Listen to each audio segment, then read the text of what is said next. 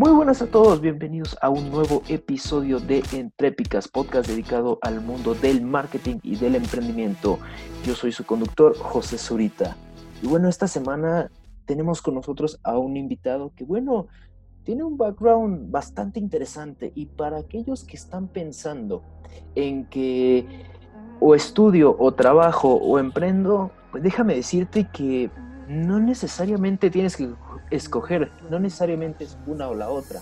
Claro, cuesta trabajo, cuesta mucho trabajo de hecho, pero sí es posible. Con ustedes nada más y nada menos que Alberto Somoza. ¿Cómo estás Alberto? ¿Qué tal José? ¿Qué tal a toda la audiencia que nos escuchan aquí por medio de las plataformas digitales? muy bien, me encuentro perfectamente eh, gozando de salud aquí en el bello puerto de Mazatlán, Sinaloa, y aprovechando tienes una invitación para, después de que pase todo esto de la pandemia, nos puedas visitar y te puedas echar una vuelta para acá. Ah, claro que sí, te la voy a tomar. ah, excelente. Pues bueno, Alberto, platícanos, platícanos un poco de ti. ¿Cómo, ¿Cómo es que empieza tu trayectoria dentro del emprendimiento y cómo es que, cómo es que puedes manejar estudiar una maestría, estudiar un doctorado y al mismo tiempo emprender en tus cosas? A, mí se me hace demasiado, pero bueno, pero es la prueba viviente de que sí se puede. Claro, José, mira, la verdad que la clave de todo esto es la pasión. Primero que, que, nada, si no te apasiona lo que es, lo que haces o lo que quieres brindar para poder emprender y poder combinar la parte académica de los estudios con tu emprendimiento, si no tienes pasión, jamás lo vas a lograr. Suena triste decirlo, pero es la realidad. Primero tienes que sentir esa pasión, esas ganas de que a pesar del cansancio, a pesar de las desveladas, a pesar de perderte alguna reunión con amigos, este, ir de antro, eh, tú todo eso lo vas a materializar en algún futuro y se van a ver los, los resultados. Ya no, esa es la parte primero de, de la pasión y mi gusto de emprender, ¿cómo inicia? Bueno, te platico un poco, este, la parte de, cómo me apasiona a mí el, emprendimiento, yo lo observé desde casa. Eh, nosotros venimos, mis papás en su momento y, yo, venimos de, de, una clase media, media baja en su momento, este, mis, papás no contaron con estudios universitarios en su momento y por tal la parte laboral siempre era una parte operativa este, en la que estábamos inmersos y ahí era como sobrevivíamos. Sin embargo, el emprender yo lo vi siempre desde inicio con, con mi mamá, José. Fíjate que mi mamá ella iniciaba que cortando el pelo, que vendiendo cualquier tipo de comida, que iniciando con un abarrotes. Antes eran famosos los abarrotes en, en las esquinas de, de, las, de las colonias. Ahorita ya desafortunadamente por esto de, de las cadenas comerciales como FEMSA y los Oxos, ya son pocos los abarrotes que se pueden ver en, en, en, las colonias. Y bueno, así, así empezó mi gusto por, porque mi mamá lo transmitió. Y ya exactamente así como lo mencionas, la parte de combinar la academia, bueno, mientras yo estudiaba, te platico, primero mi formación, yo soy ingeniero mecánico, egresado del Tecnológico de Mazatlán, tengo una maestría en Administración de Negocios en la parte de calidad y productividad, egresado del Tec Milenio, Campus Mazatlán, y bueno, cuento con un doctorado en gestión de las organizaciones que justamente te mencionaba detrás de, de micrófonos, que acabo de defender mi tesis por lo cual este ya ahora sí ya ya tengo el grado de doctor y soy egresado de la Universidad Autónoma de Nayarit. Mi parte del emprendurismo, una vez que pasó toda esa parte familiar con, con, mis papás, con mi mamá, que yo, yo iba creciendo, pues sí me, me fue gustando esa parte de, de, cómo el tratar a la gente, ver necesidades y a lo mejor te digo algo informal. Una vez que yo estuve estudiando mi licenciatura en ingeniería mecánica, yo convivía y mezclaba la parte de estudiar con la parte informal de tener un negocio que se dedicaba al mantenimiento y, e instalación de equipos de refrigeración. Acá en el puerto y el estado de Sinaloa, pues son altas temperaturas las que vivimos a comparación de otros estados del centro de la República. Entonces, por esta parte de la zona noroeste del, del estado sí tenemos bastante mercado los que son las instalaciones en equipos de refrigeración. Y bueno, yo empecé por esa parte, dándole mantenimiento a mis vecinos, dándole mantenimiento a aires acondicionados de, de mis familiares. Y entonces yo fui esa parte este, materializándola y combinaba mis estudios con la parte de recibir un ingreso económico. Pero ahí, hasta ahí esa parte que te platico como estudiante fue informal. Todavía no emprendía como tal una marca, no me posicionaba en un mercado, sino que estaba apenas como que acariciando las partes del emprendurismo. Después de ahí, este, te digo, egresé del Tecnológico de Mazatlán, estudié la maestría y yo pertenecía a un grupo muy importante aquí en el estado que es este Grupo Alerta, donde ellos me brindaron la, la oportunidad de colaborar como recién egresado y donde yo aprendí bastante. Después de ahí yo brinqué a otra empresa muy importante a nivel nacional e internacional que es Grupo Modelo. Yo estuve también en Grupo Modelo alrededor de dos años y medio y bueno, la parte de experiencia que perdí en la parte operativa, tanto Grupo Alerta como Grupo Modelo, bueno, enriqueció toda esa parte. Solamente, José, que ya igual como te mencionaba atrás de micrófonos, ahí fue donde este, surgió mi, mi inquietud y tú coincidías conmigo que era la parte de, bueno, eh, te estoy brindando eficiencia en la parte del control de inventarios, estoy ahorrando este, productividad en la parte de los colaboradores, he disminuido el manejo de, horas extras a comparación de años anteriores, eh, la productividad ha aumentado, eh, contamos, hacemos lo mismo, hacemos un poquito más, incluso con la menos cantidad de, colaboradores, porque así me lo has pedido, pero yo no veo eh, que esos ahorros se materialicen en, en mi bolsillo lo veíamos que solamente, sí, eh, los, bolsillos y las ganancias son reflejadas para la parte directiva. Y, y, ahí es cuando uno se cuestiona, José, ahí se cuestiona uno y dice, bueno, ¿para quién trabajo? ¿Para quién voy a todas estas ganas que tengo, esta juventud, estas fuerzas, estas ideas? ¿Para, para quién son al fin y al cabo? Porque yo como al fin soy un empleado y entonces sí voy a tener a lo mejor un ingreso fijo, quincena tras quincena, año tras año, pero pues no voy a salir incluso de mi zona de confort, no voy a ver ese potencial. Y fue justo ahí cuando yo me cuestioné y dije, no, es momento de yo emprender y continuar con lo que tuve en la parte de licenciatura, materializarlo y bueno, continuar. Y, y también como dices, te platicaba que, bueno, ya materialicé esa, ese sueño, esas ganas que tenía en la parte de licenciatura, ya establecí mi, mi, propia marca aquí en la ciudad de Mazatlán que se llama JS Brindándote Soluciones. Yo soy Jesús Alberto Somoza Ríos, entonces la JS es de parte de Jesús Somoza, te brindan soluciones y me he metido ya en la parte este, doméstica, lo que es instalación y mantenimiento de equipos de refrigeración, lo que es la parte de electricidad, lo que es la parte de pintura, este, albañilería. Pero lo que me sirvió con la parte académica y en la parte este que ya emprendí, fíjate que yo veía una carencia, José, que muchos este, contratistas en su momento que te brindan una, una solución doméstica a los problemas que tienen, ellos solamente se enfocan en la parte, en lo que te está fallando. Yo veía que ellos sí son muy buenos en los que hacen, este, mis colegas, no porque yo tenga un grado académico significa que yo soy más que, más que ellos, no, no, no, sino que yo aprendí mucho, mucho de lo que sé por esas personas técnicas que tienen un conocimiento empírico en lo que hacen. Pero yo veía una carencia, José, que ellos no se preocupaban y, por ejemplo, yo te voy a ejemplificar esta, esta parte. Ok, te doy mantenimiento, te doy un servicio de electricidad, pero ellos no le mencionaban, ok, esta señora, ya le reparé tal, tal cosa este, en su domicilio, pero fíjese que me estoy dando cuenta que los, los, demás este, contactos de su casa o incluso el abanico de techo, fíjese que no están funcionando. Yo también pudiera darle ese servicio, lo que conocemos nosotros como el valor agregado, José. nosotros no le damos, ellos no le daban ese valor agregado y fue el área de oportunidad que yo encontré para tener ahí y poder repuntar y posicionar mi marca. Y bueno, ya tal y como lo mencionabas, también me, me decidí a lo que es estudiar mi doctorado. Hubo, una vez eh, alguien en su momento que me decía que, que no iba a poder este, llevar a cabo lo que era la parte académica con mi emprendimiento, que eso está completamente separado y que están divorciados. Y yo decía, bueno, ¿cómo va a estar divorciado si la preparación académica en este caso te sirve o debe de enriquecerte para poder competir en, la parte del emprendurismo y de las organizaciones y hablando solamente de, de mi pymes?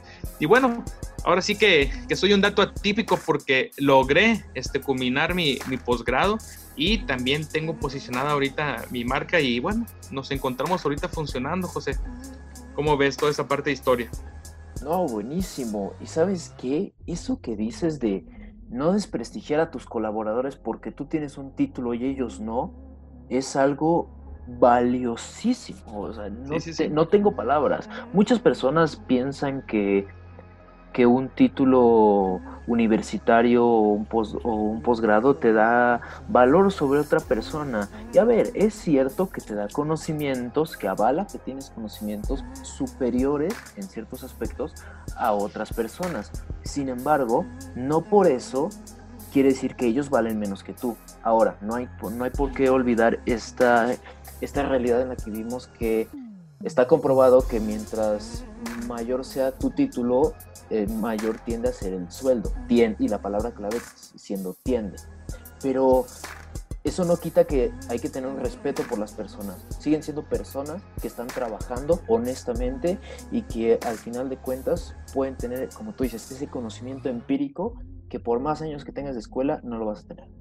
Claro, y lo podemos ver en las organizaciones, porque muchas veces las problemáticas en las organizaciones, esas personas que no tienen este, una preparación académica y que se encuentran en la parte operativa, son los que tienen esas soluciones para esos problemas, solamente que muchas veces por obtener o por tener un grado académico en alguna organización, no te permite bajarte dos, tres escalones y tener ese sentido de, humildad y preguntarle a, a esa parte del personal operativo, una posible solución a esas problemáticas. Y bueno, esto ya en la parte de diagnóstico organizacional lo podemos ver, tú que también haces este diagnósticos en la parte del branding y todo eso, lo podemos ver que el expertise de las personas y que ellos a nosotros nosotros como en su momento es egresados de alguna licenciatura o maestría, ellos nos enriquecen a nosotros con su valioso conocimiento. Claro, por supuesto. Y sabes qué, otra cosa que me llama mucho la atención de tu historia es cómo ves esta área de oportunidad y en lugar de aprovecharte, aprovecharte de ello a un nivel, digamos, personal, vamos a decirlo así, como, si, como un gandaya, así de, ah, voy a aprovechar esto. No, o sea, dijiste, vamos a, vamos a hacer algo juntos, vamos a trabajar y voy a, hasta, y hasta cierto punto, con lo que, con lo que nos cuentas, estás ayudando a impulsar un poco y darle a entender a esta gente que hay otra forma de trabajar. empleos tan sencillos como podrían ser un técnico, eh, una estética o cualquier otra cosa que damos por sentado, puede ser mejorado, así como una empresa de tecnología de alto nivel. Eso me parece bastante interesante. Sí, la verdad que la mayoría de, esas personas este, que mencionas con algún establecimiento informal, solo les falta e, e, esa parte de, cultura administrativa y en la que ellos se pudieran adaptar y con algún conocimiento sencillo, este, José, que pudieran tener de cómo administrar sus finanzas, este, egresos, ingresos, toda esa parte, si ellos pudieran a lo mejor eh, tener ese conocimiento y adaptarlo y aplicarlo, pudiéramos ver nosotros en su momento también cadenas comerciales de esos pequeños establecimientos que van creciendo, ¿eh? Claro, claro, por supuesto.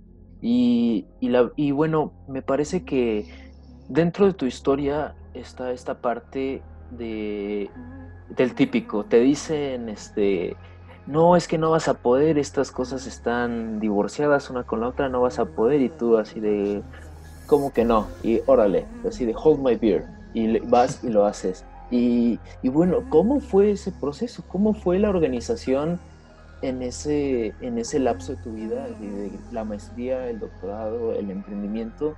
¿Cómo te organizabas al día a día? Fíjate, José, la, verdad que, como dices, puede sonar un poco a lo mejor este, fácil quien los escucha, la audiencia. Sin embargo, no es nada sencillo, ¿eh? Tienes que dedicarle, y como te dije al inicio de esta entrevista, te tiene que apasionar primero te tienes que apasionar porque las, bueno, las friegas, perdón por, por, la palabra, pero las friegas o, las chingas, que, que, uno se arrima ya en esta parte, ese, sí son duras.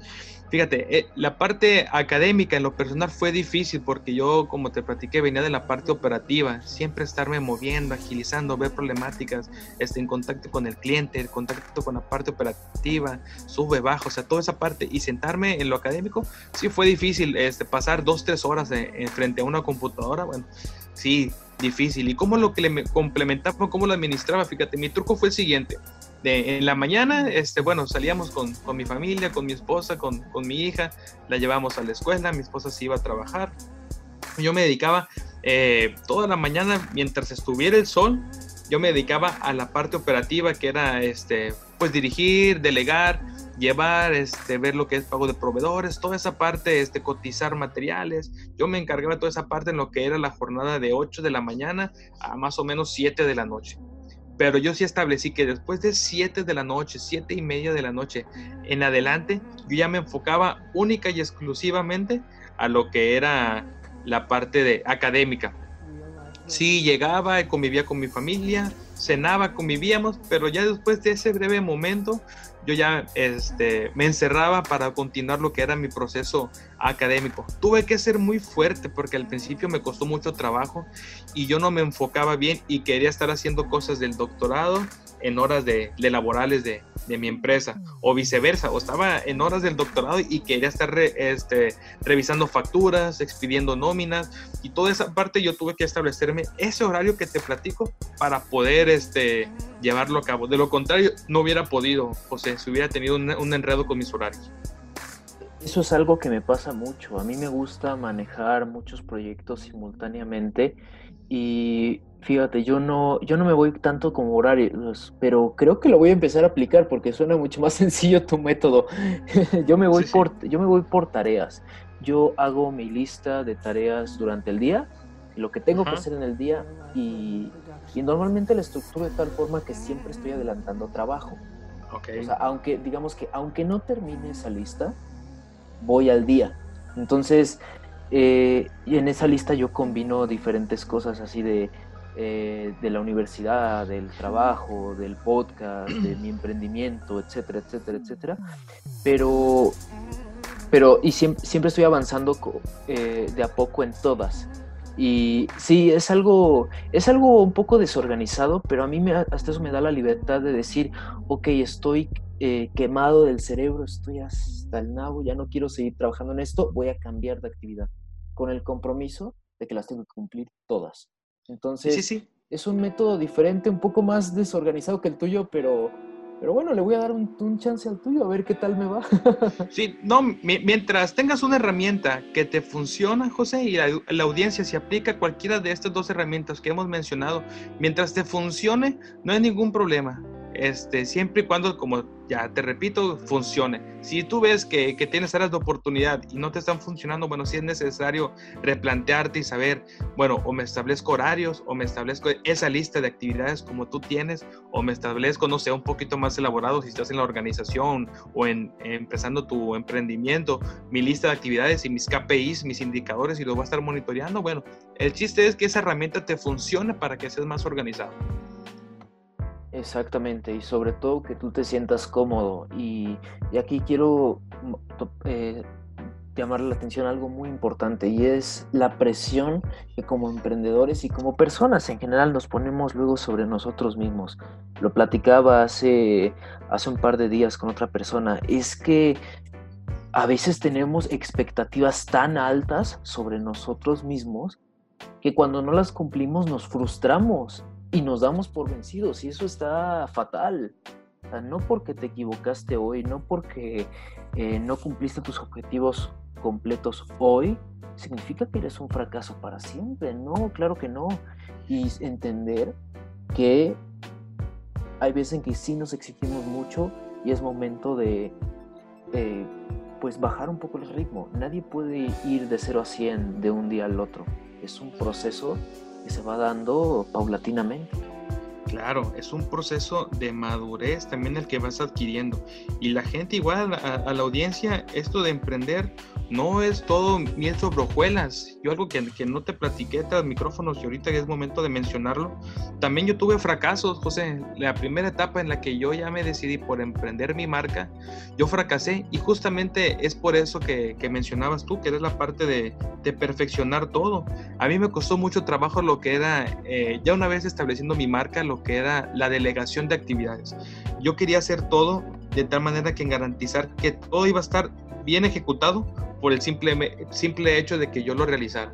¿Y cuál fue mi sorpresa? Que solamente me estaba llenando con una, como una bola de nieve, que se me estaban acumulando los pendientes académicos este, de casa. Y sí, mi marca, este, a pesar de que la emprendí, tuve que cerrar.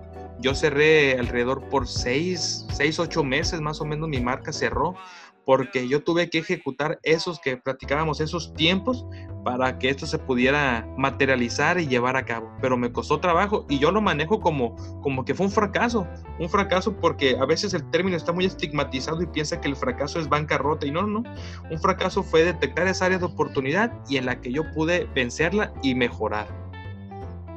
¿Y cómo fue ese proceso de darte cuenta que tenías que mejorar? Porque normalmente muchas personas dicen, ay, me equivoqué, soy un tonto, eh, y, no tienen esta madurez para decir, me equivoqué, pero voy a aprender de eso.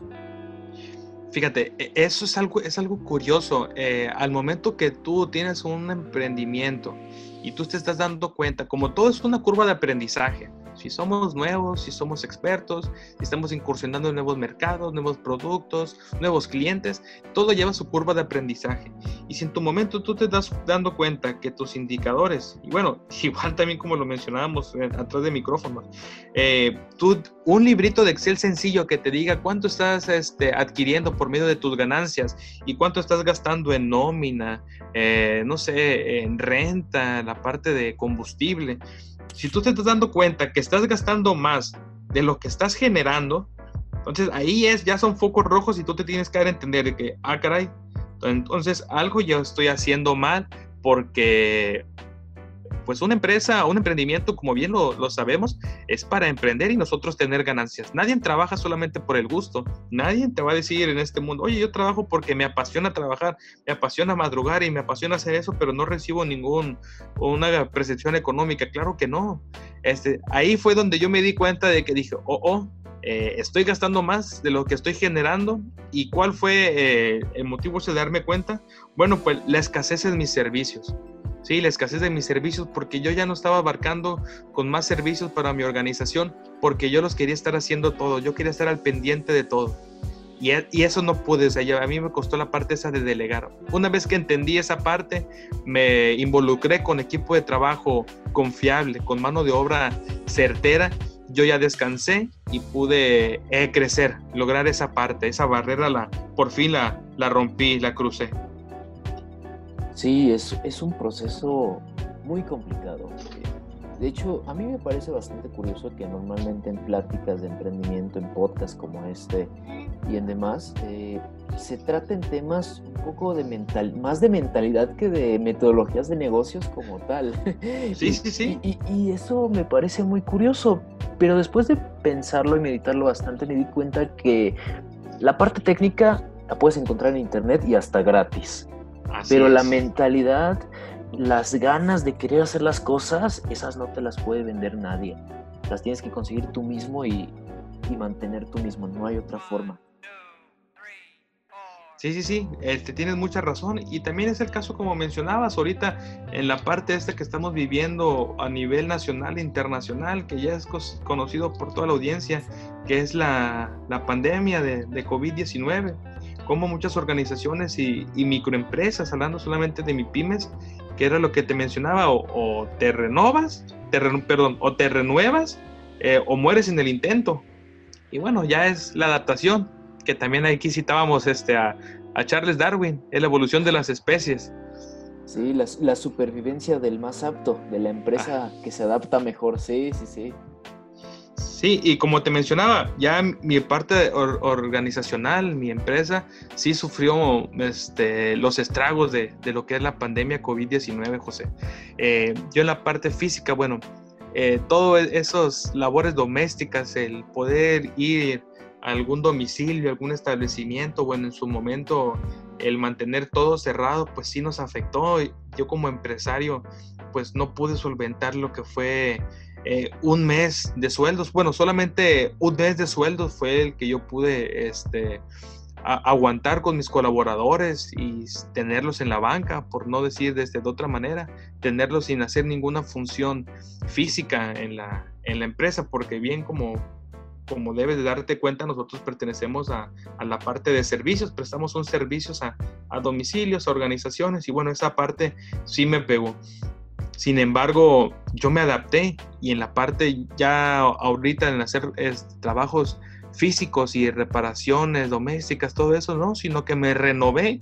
Y ahorita lo que estamos haciendo y que invito a toda la, la audiencia es a, a, lo que son las, las charlas y capacitaciones virtuales, José. Ahorita estoy este, impartiendo capacitación a, diferentes organizaciones que tiene que ver con la parte de, de, liderazgo, manejo de personal.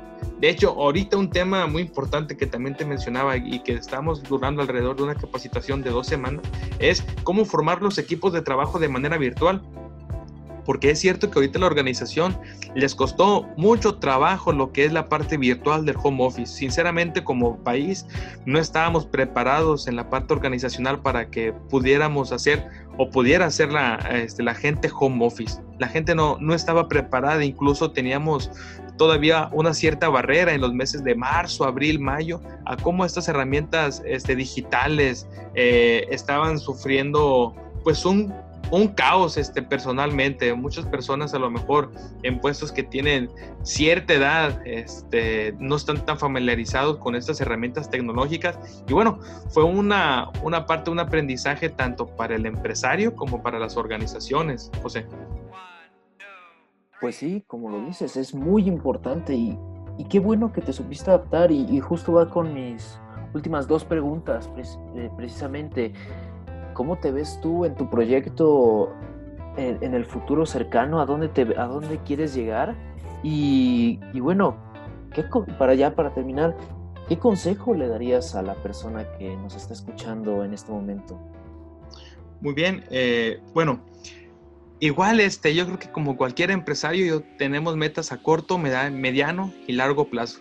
En el corto plazo, pues es continuar expandiéndome en la parte esta digital, seguir brindando asesorías y capacitación en temas administrativos para distintas organizaciones, incluso solamente para, para mi pymes. Eso es al, corto plazo, seguir posicionando mi marca, ya no solamente aquí en el estado de Sinaloa y precisamente en nuestra ciudad de, de Mazatlán, sino darle un poquito a conocer más a nivel nacional por, por todo esto de, de la era digital, de las herramientas digitales. Eso es a, corto plazo.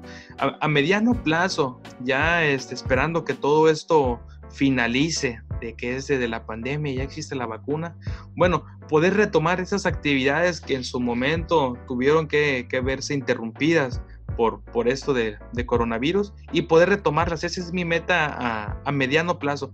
Y a largo plazo, dar mi marca ya, ya reconocida, ahora sí que a nivel estado y, y nivel nacional, posicionarme no solamente en la parte de de trabajos domésticos, sino ya complementar la parte académica, que es lo que es eh, la parte del diagnóstico organizacional como académico, la parte de servicios, que es junto que me complemento con, la, con el personal técnico y la capacitación a organizaciones, que eso me va a permitir a mí poder adquirir talento humano eh, egresados de algún tipo de licenciatura o maestría y que me permitan a mí complementar esas tres partes en mi organización, José. Y bueno, ya por último, como mencionas, algún mensaje para, para la audiencia que, que, está sintonizando este podcast. Lo primero es que tengan pasión. Pasión a lo que estén realizando. Esa es una cosa clave para que tú puedas este, continuar con tu emprendimiento.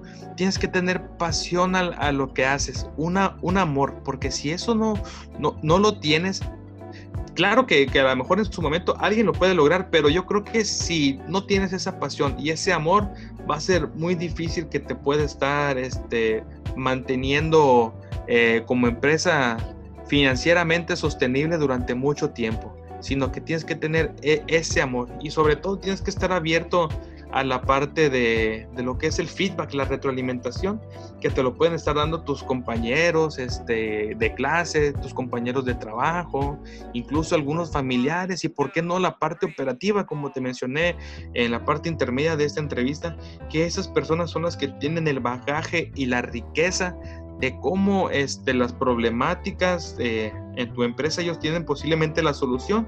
Entonces sí, tener esa parte de, humildad y reconocer y escuchar e, esas voces que nosotros tenemos en nuestra organización para resolver algún tipo de, problemática. Y por último, como comentario, así como mencionaba, eh, que la parte académica con la parte del emprendimiento no está peleada no, no está divorciada y el ejemplo vivo en este caso soy, soy yo que les estoy platicando cómo pude complementar la parte académica con la parte del, emprendimiento. Así que por más que veas que es difícil tu, carrera o por más que alguien te diga, bueno, es que Mark Zuckerberg no, no terminó la, la escuela, no terminó su licenciatura, algunos empresarios que a lo mejor tienen algún tipo de licenciatura trunca, bueno, mencionarles y comentarles que, bueno, ellos son a lo mejor datos atípicos que en su momento y la pasión que tuvieron los llevó a, a poder brillar en la parte empresarial, pero ver cómo herramientas de nosotros que aprendemos en la parte académica nos pueden servir para poder materializar y formar este, claramente lo que es nuestra empresa. José, ¿cómo ves? Buenísimo, Alberto, buenísimo. Pues nada, mucho, pues Alberto, muchísimas gracias por haber venido. ¿Dónde te podemos encontrar? Claro que sí, me pueden encontrar este, en redes sociales, en mi canal de YouTube que se llama JS Brindándote Soluciones. De igual forma, este, tanto en Facebook como en Instagram y en, en Twitter también, así encuentran la marca directamente JS Brindándote Soluciones. Excelente. Pues Alberto, muchísimas gracias por haber venido. Y bueno, no me quiero despedir sin antes eh, recordarle a la audiencia, no fracasas cuando te equivocas, fracasas cuando te das por vencido. Nos vemos la próxima semana.